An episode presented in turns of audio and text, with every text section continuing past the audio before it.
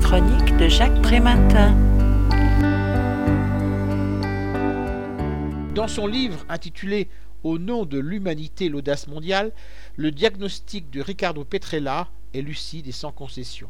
Si notre économie globalisée va à la dérive, cela tient à de nombreux facteurs tout aussi inquiétants les uns que les autres. La militarisation de l'humanité d'abord. En 2014, les budgets annuels de la défense nationale dans le monde ont atteint la somme pharaonique de 1774 milliards de dollars. L'accroissement des inégalités s'aggrave avec le démantèlement des politiques de santé, d'éducation, de sécurité sociale et de logement au nom de la compétitivité qu'impose un marché tout-puissant l'appropriation privée des terres, des semences, de l'eau et des sources énergétiques qui traitent toute forme de vie comme une marchandise à vendre, l'exploitation dévastatrice des ressources naturelles. En 2015, notre monde a épuisé son budget écologique annuel le 13 août contre le 21 octobre en 1993.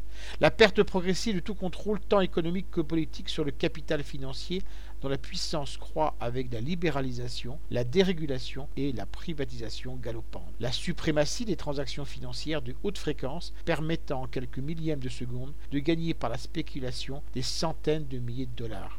À tout cela, il est vital d'opposer le sentiment d'appartenir à une entité commune, la volonté d'agir en tout à partir des droits humains et l'impératif de remplacer dans toutes les dimensions de la vie commune la rentabilité du capital par le bien commun.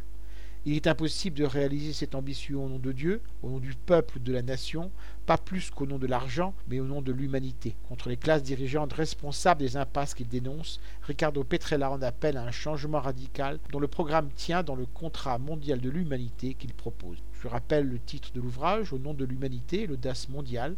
L'auteur en est Ricardo Petrella.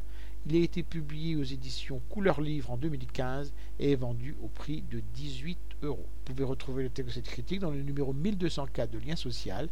Il est consultable sur le site du journal www.lien-social.com. Je vous dis à très bientôt.